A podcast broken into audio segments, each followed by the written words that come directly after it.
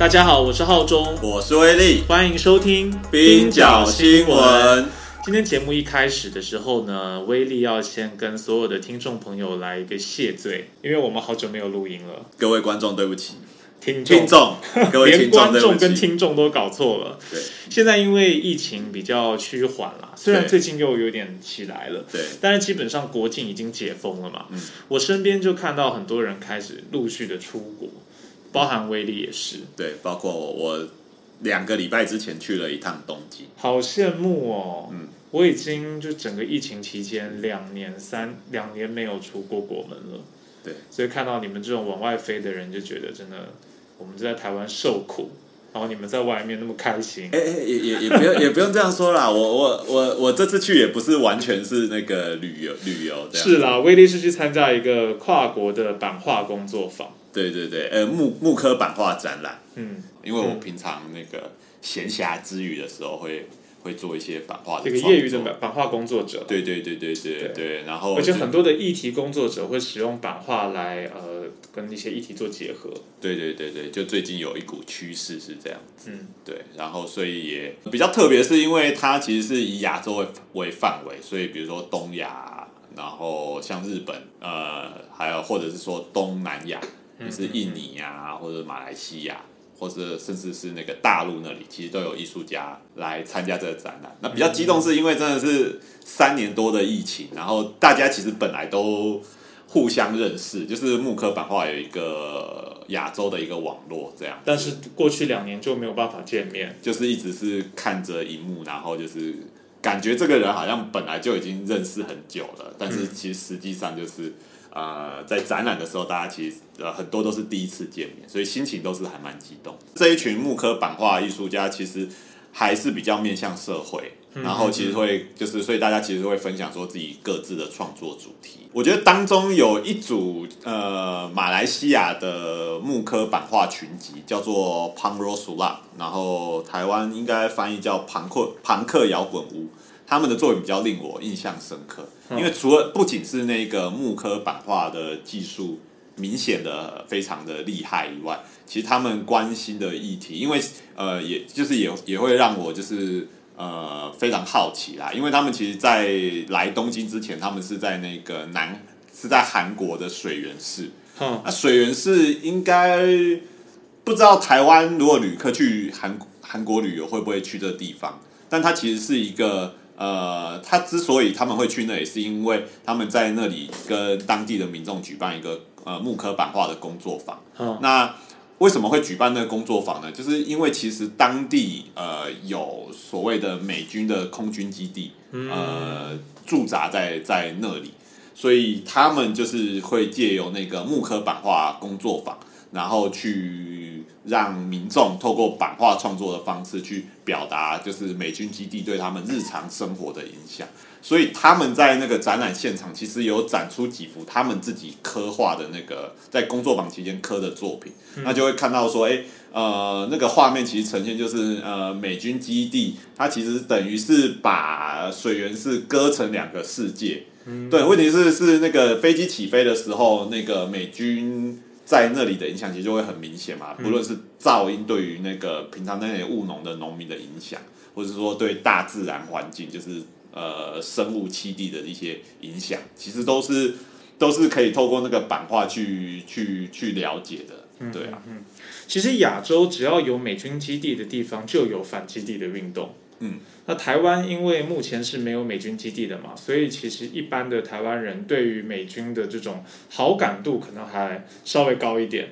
嗯，但是相对于像刚刚讲到这个水源市，嗯，以及其实更我们更常听到的，其实就是冲绳。对，冲绳的那个美军基地，哇，简直是太招人怨了！是几十年下来，让当地人持续的在在抗议嗯，他们的这，个基地跟基地周边造成的一些环境啊，以及人人权上面的一些破坏。嗯，其实这个也造成，呃，我记得其实从之前安倍就提出说，这个台湾有事啊、日本就也有事嘛。对啊，那结果后来在日本当地，其实第一个出来反对这个说法的就是冲绳。没错，冲绳他们的知事啊、议员啊，都有出来说什么叫做日本有那个台湾有事，日本就有事，不能让日本有事，因为日本有事的话，第一个有事的就是冲绳。对，因为所有的基地啊、战备军事基地，就其实全部都是驻防在冲绳的。嗯，对啊，那其实从去年开始，他们就呃，算是民间学界以及这些反基地的人，他们就集合成一个不让台湾有事的一个联署。那也持续办了一些活动，呃，先是办了第一场，比较是跟台湾的政界哦有一些互动，包含我知道像什么何思胜啊，他对于这个他是日本，他是福大日文系的吧，嗯，哦，算算是个日本通，嗯，就有去参加，但是他比较就是政界的这个智库的脉络，嗯，那今年的四月底，他们就办了第二次的座谈。邀了一些台湾的民间团体，比较是希望可以跟这个呃年轻一辈以及非政界的一种民间的互动跟交流，讨论说怎么样维持区域的和平。嗯，那其中一个台湾的代表，嗯，我们今天邀来了现场，对，我们邀来了现场，真的太荣幸，太荣幸了。而且听众可能听到就觉得，哈，怎么又是你啊？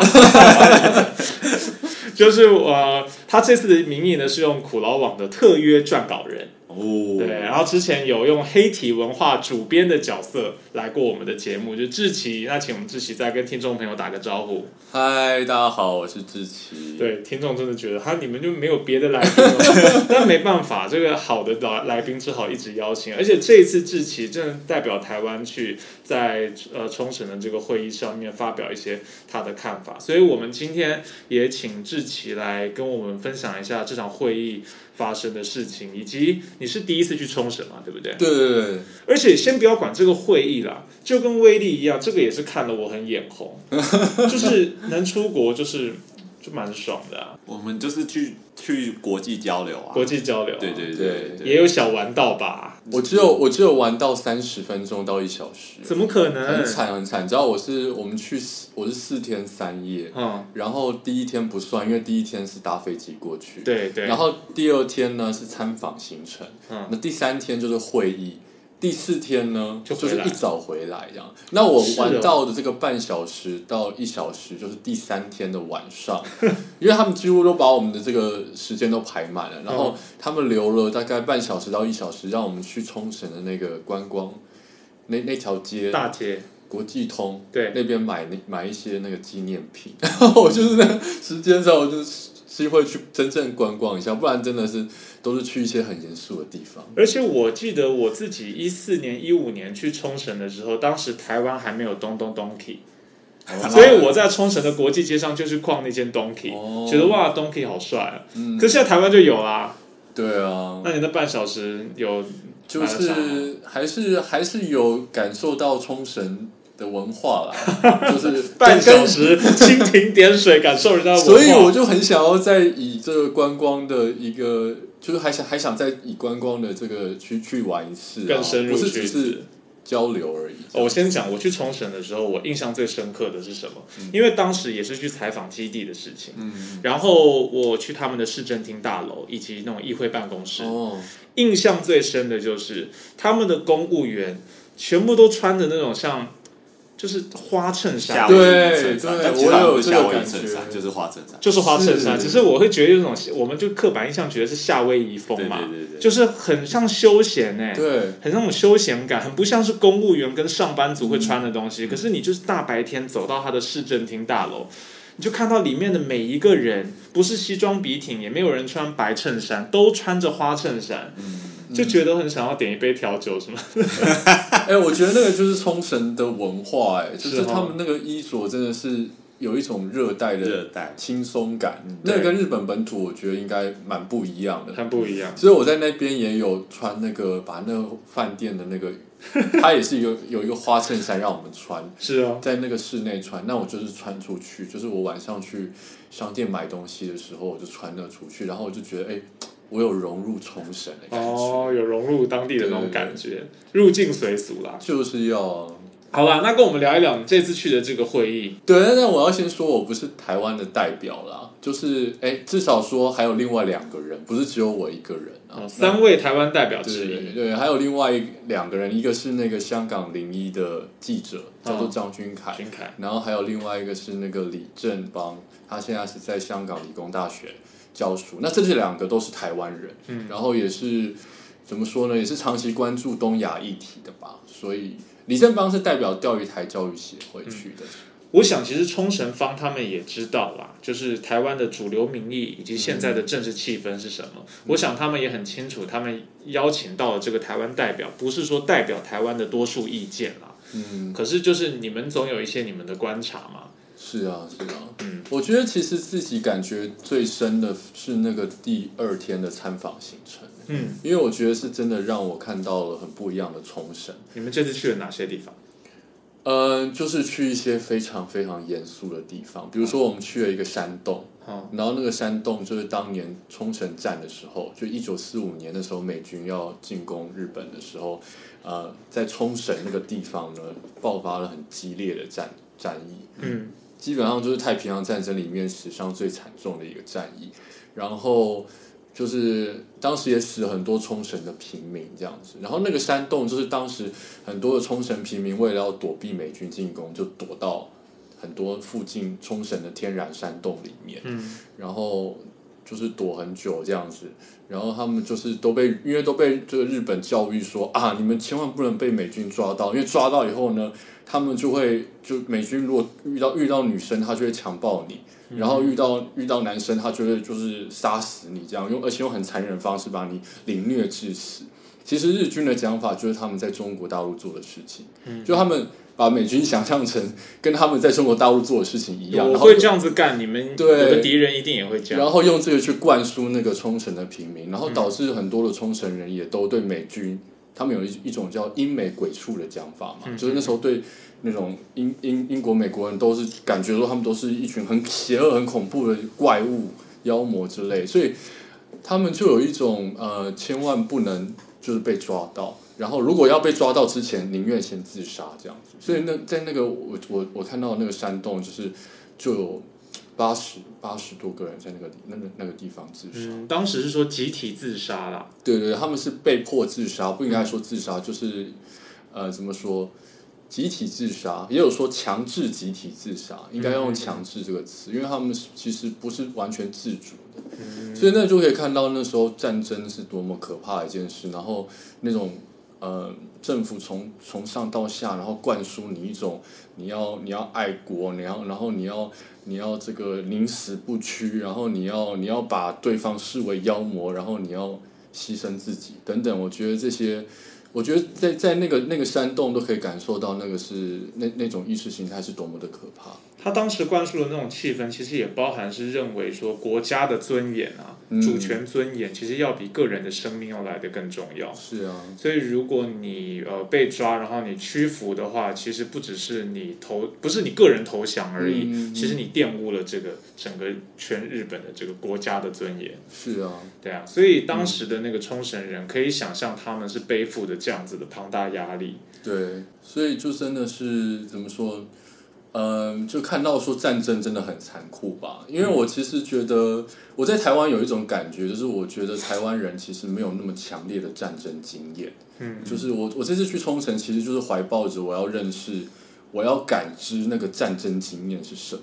然后我觉得冲绳冲绳的人，他们就普遍都有这种。强烈的这种经验存在着。他们虽然就是那一代人，那一代人可能很多都已经过世了，现在还在世的，当当年可能也都是五六岁这种小孩子。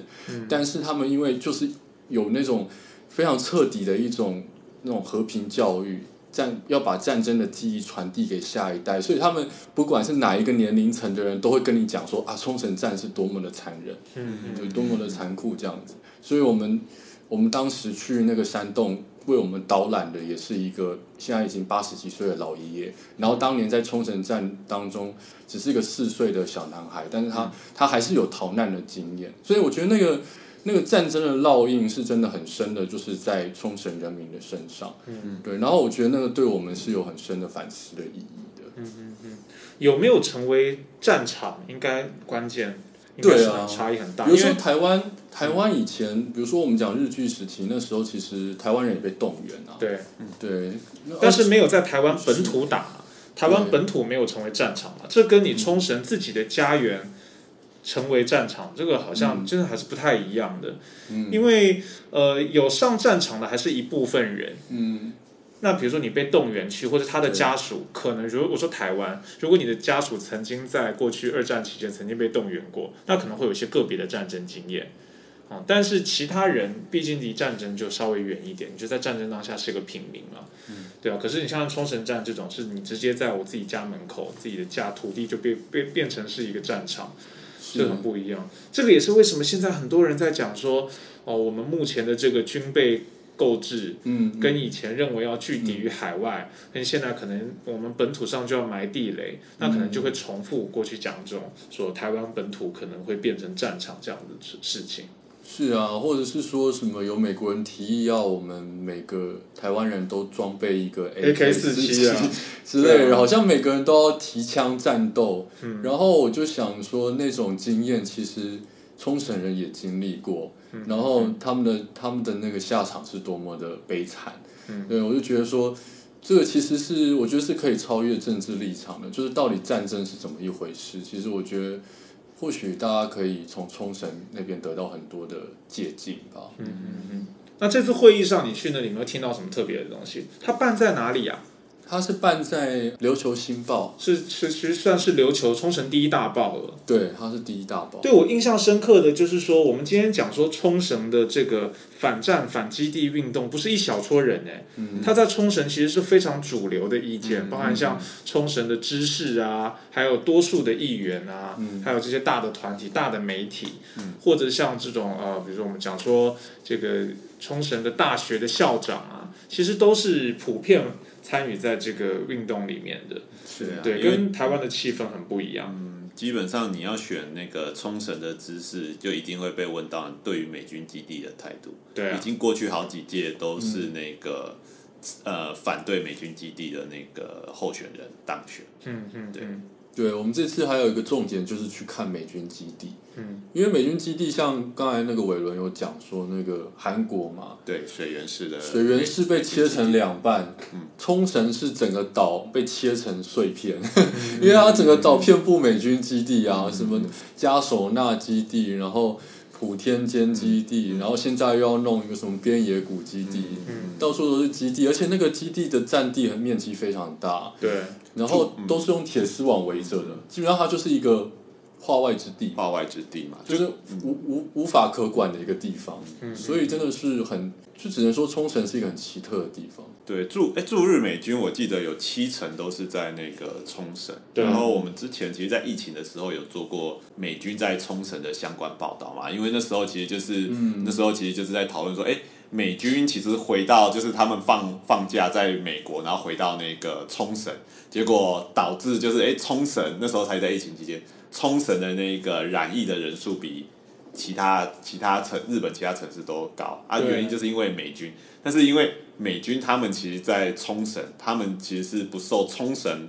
本就是法律，就日本本土的法律所管辖，防疫规范管不到他们。对，就所以他们其实不需要遵守日本当地的防疫规范。嗯，对。那其实不只是防疫啦，就其他各个方面，他们都是有有那个特权的。是啊，所以他们比如说常常以前发生的事情，比如说有强暴当地的冲绳女性。九五年吧，其实引发的最大的这个反抗运动，就是九五年有这种强暴的事件发生。对啊，除了。除了是强暴本身这件事很令人愤怒以外，是而且法律还不能制裁他，日本法律管不了他，对，就变成是他要引渡回美国，或者是用用美国的法律自自己做审判这样，所以这个是最最让人愤怒的一件事。嗯，而且美军基地在那边，我们这次也去看了，比如说呃，画有那个就是说，我们去这个普天间基地那附近，然后就有也是一个当地的那个老爷爷。他是做那个水质调查的，这个他就带我们去那个下游的水源的地方，就是他们喝饮用的水，饮用的地下水，一个一个水源处。然后呢，他就跟我们说，就是美军基地就是污染了这地方的水源。嗯，而且这个其实有上报，那个冲绳的那个报纸都有报出来，然后他们就是自己做调查，然后就发现说那个水质被美军基地的那种化学物质污染了，因为他们就好像每年定期会做消防训练，然后那灭火器的物质就外泄，那个那个泡沫就外泄到这个。可能河流啊或什么的，他他们排泄不当啦，然后就是反正他们没有好好处理，那这个泡沫其实里面是有有毒的化学物质的，结果就就排到这个地下水啊，所以他们现在饮用的水都有问题，这样子，所以他们就是也是呃很愤怒，因为从从那个美军基地造成太多问题了，什么环境污染，然后又又有这个噪音问题，然后飞机又可能会掉下来，所以会有那个砸到那个学校的操场。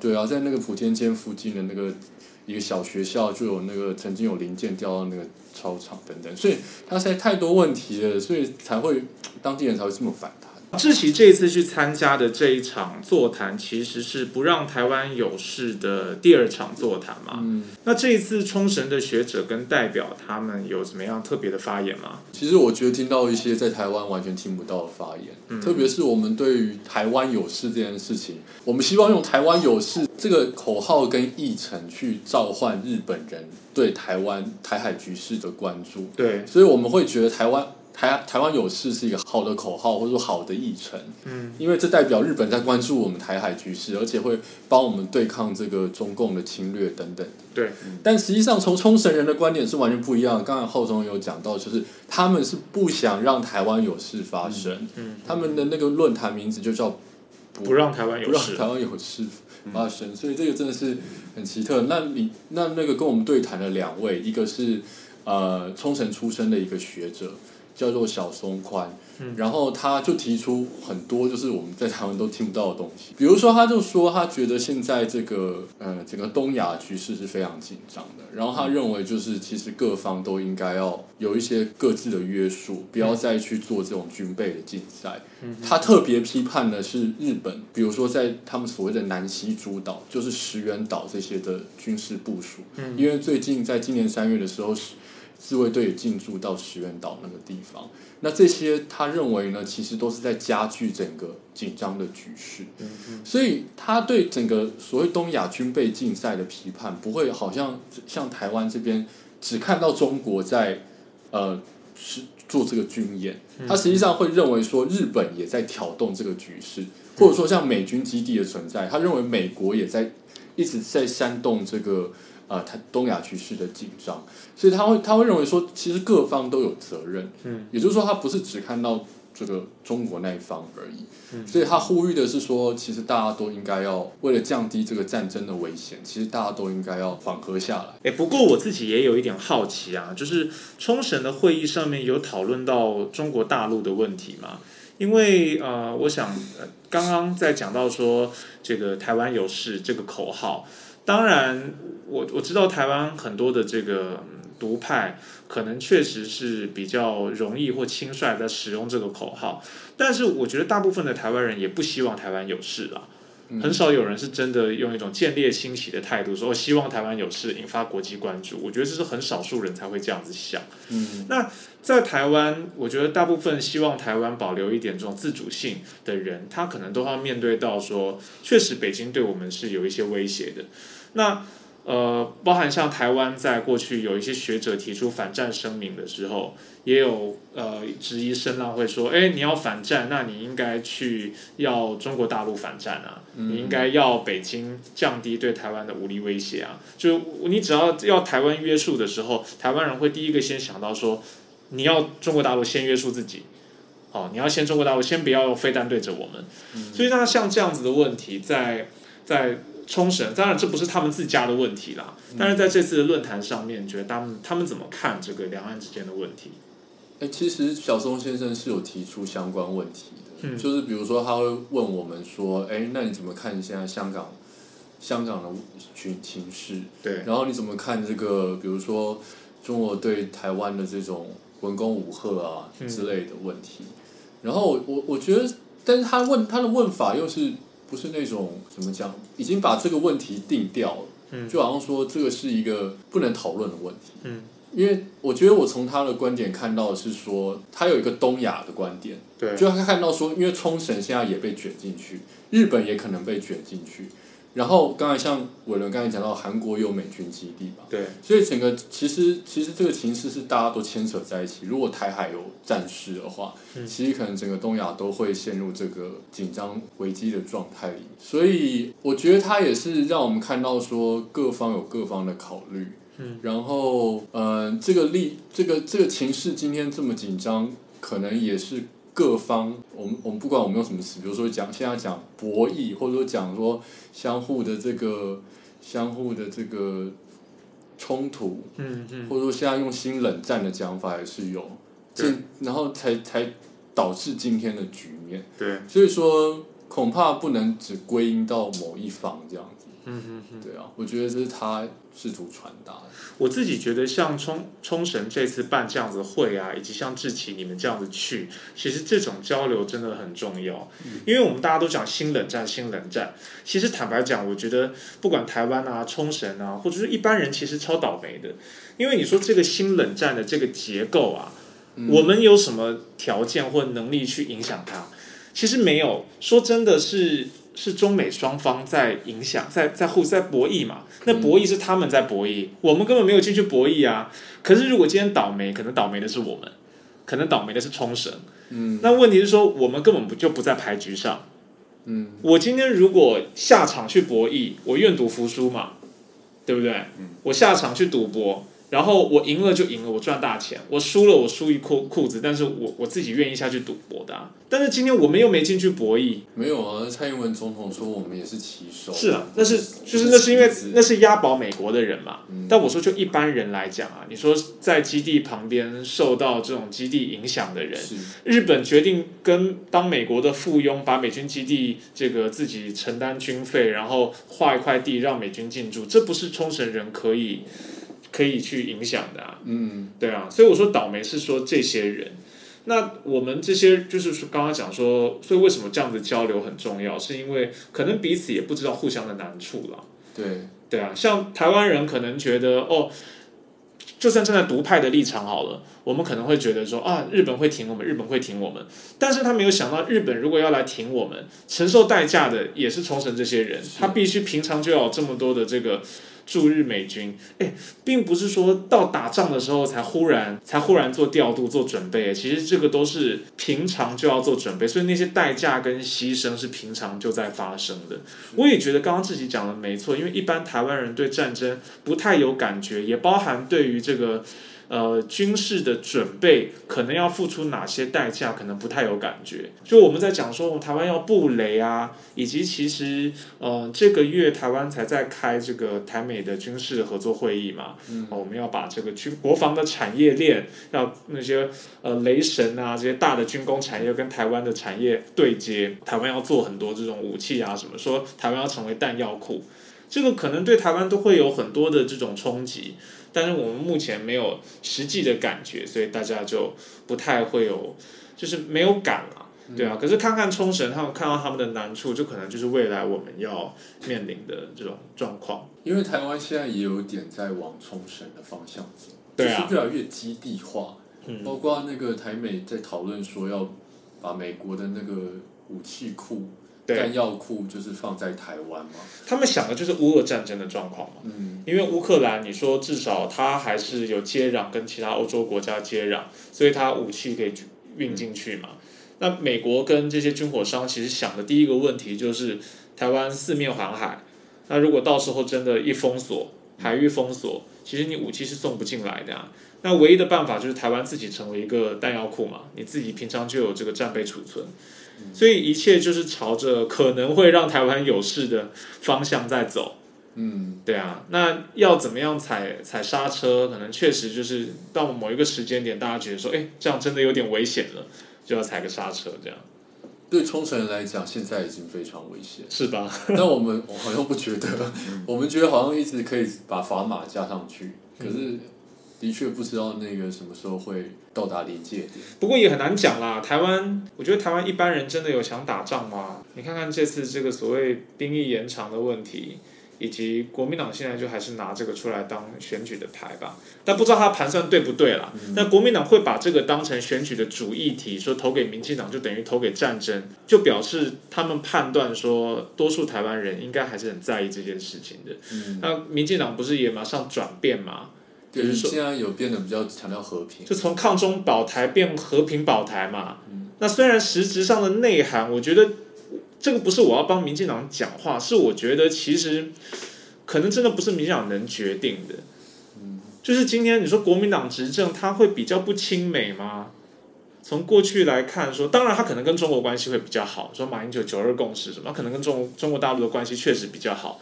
但是马英九任内一样照样买美国的武器啊，嗯，或者是说国民党的候选人不一样要去美国口试面试嘛？对啊，都要他们审核过嘛。这次不止蓝绿两党，连柯文哲不是都一样要去美国给他们审核一遍嘛？所以我觉得好像台湾的这个角色哈，就是政治人物还有这些军火商来台湾，我们政治人物一定要给他鞠躬哈腰。可能真的也不是个别的政治人物或个别政党的选择啦。嗯，我觉得台湾的位置好像就很难免现在会是这样子。嗯，对啊，那可是重点是反战的声音。没有出来嘛？他民选的政治人物，他毕竟就是看民意、看舆论啊，所以确实就是需要多一点这样子的声音啦。哎，我想到这个题目，其实还是有一个比较轻松的话题可以聊一聊。你们有没有看？就是反战学者郭立新最近上范奇斐的节目？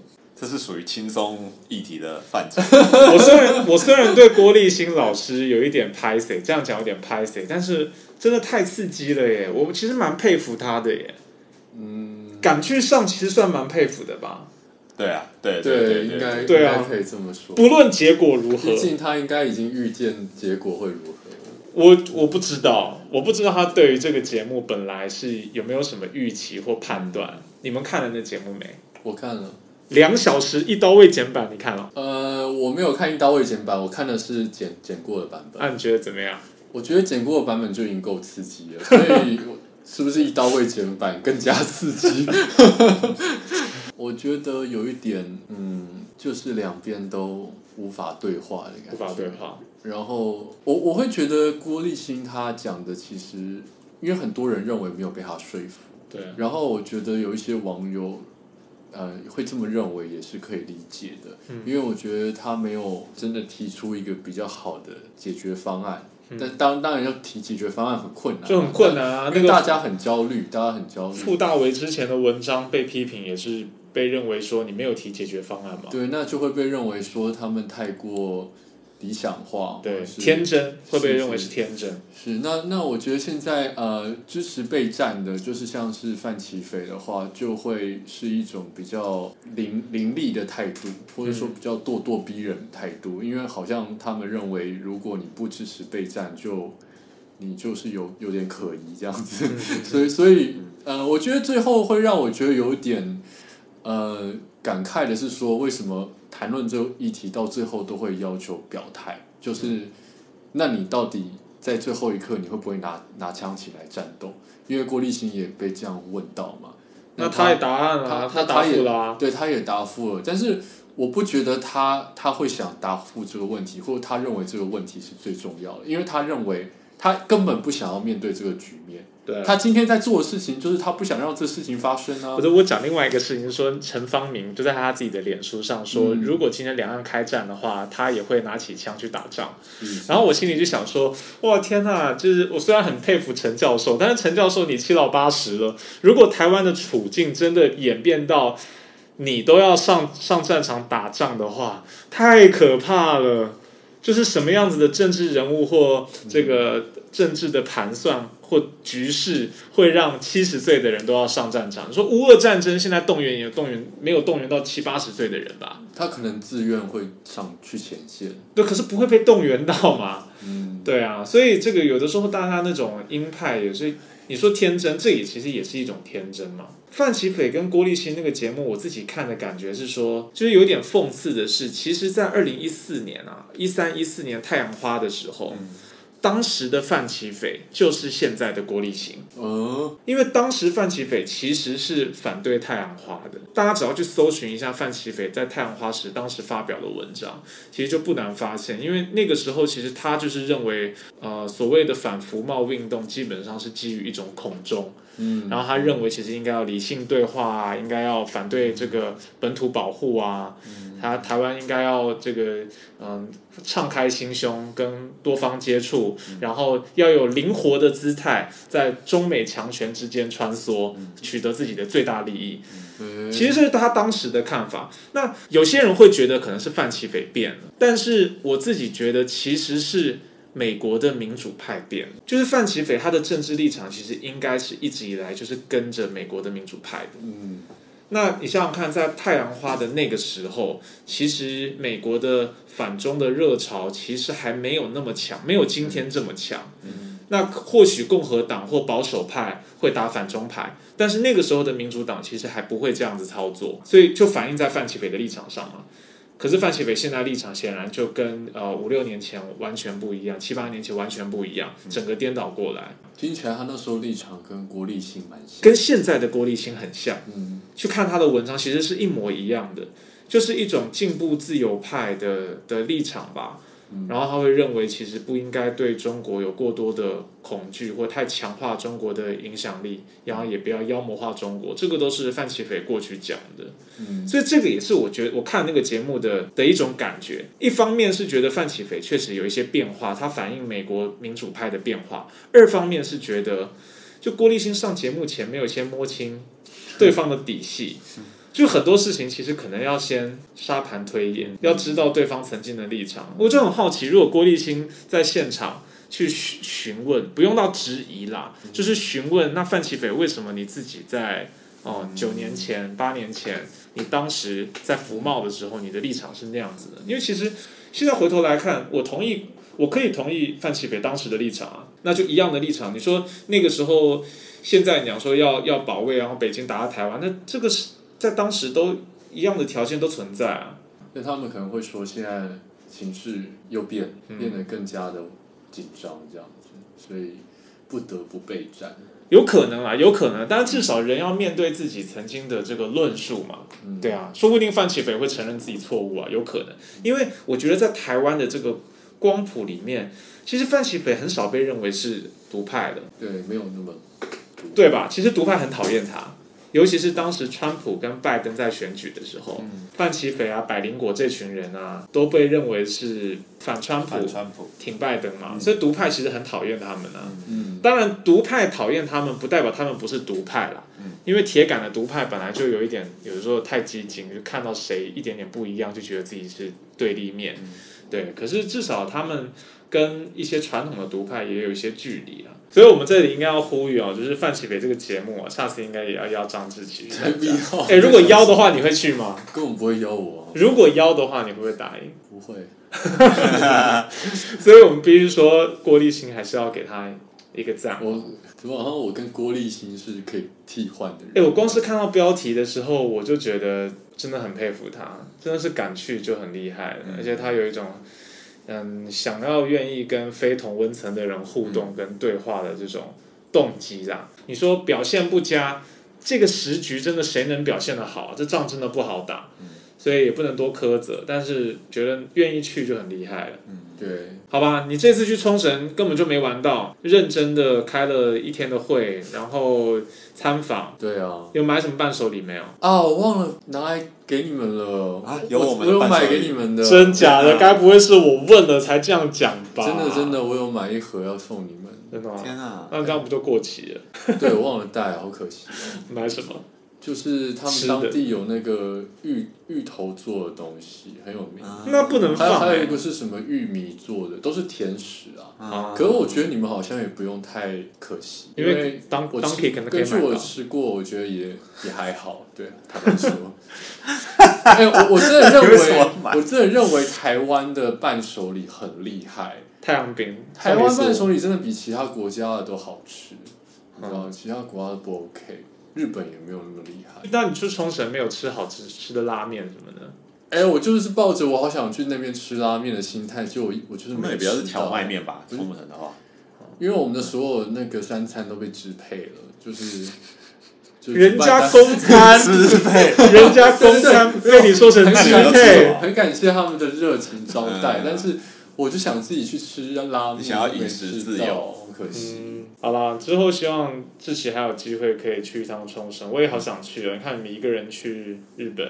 一个去冲绳，什么时候轮到我呢？我真的很想要快踏出国门一下。会啦，有机会。下半年机票差不多那个回价格恢复正常了。我看，嗯，我看一些联航的价格都。对，因为前阵子刚刚疫情结束的时候，哇，那个。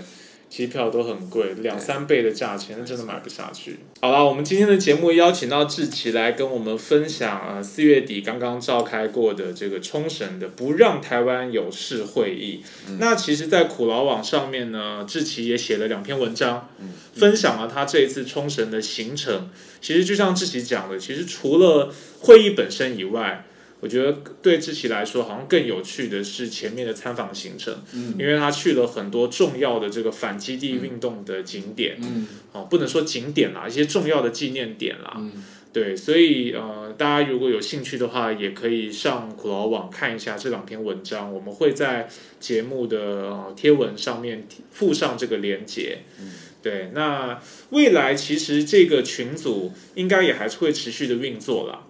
那我觉得是希望说台湾跟冲绳可以保持更常态或更强的这种交流，嗯，因为我们可以看到右翼其实有日右翼的网络嘛。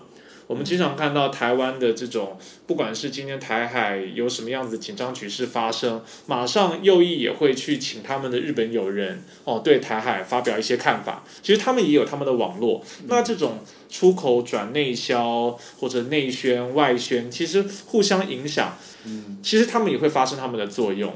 那如果今天冲绳的朋友对于台湾，或对于两岸、对于东亚的局势，其实也有他们的观察的话，其实需要让台湾的人知道。嗯，对。那我觉得，呃，像自己去啊，以及像这个群组的建立，它可以形成一种网络，可以多多把一些文章互相嗯翻译呀，互相转译啊，互相介绍，其实可以让呃更多台湾人知道。呃，其实日本内部也有不一样的声音，然后也让更多日本人知道说，其实台湾内部有不一样的声音。这个其实是我觉得蛮重要的啦。希望未来可以更常态的有这样子的交流。嗯，真的。好，今天这期节目有点严肃，但我们还是非常谢谢志奇来，谢谢大家。好，如果你喜欢我们节目的话，请给我们五星的好评，然后在社群上把这个节目分享给你关心国际新闻的朋友。冰角新闻不止冰山一角，我们下周见啦！拜拜拜拜拜拜。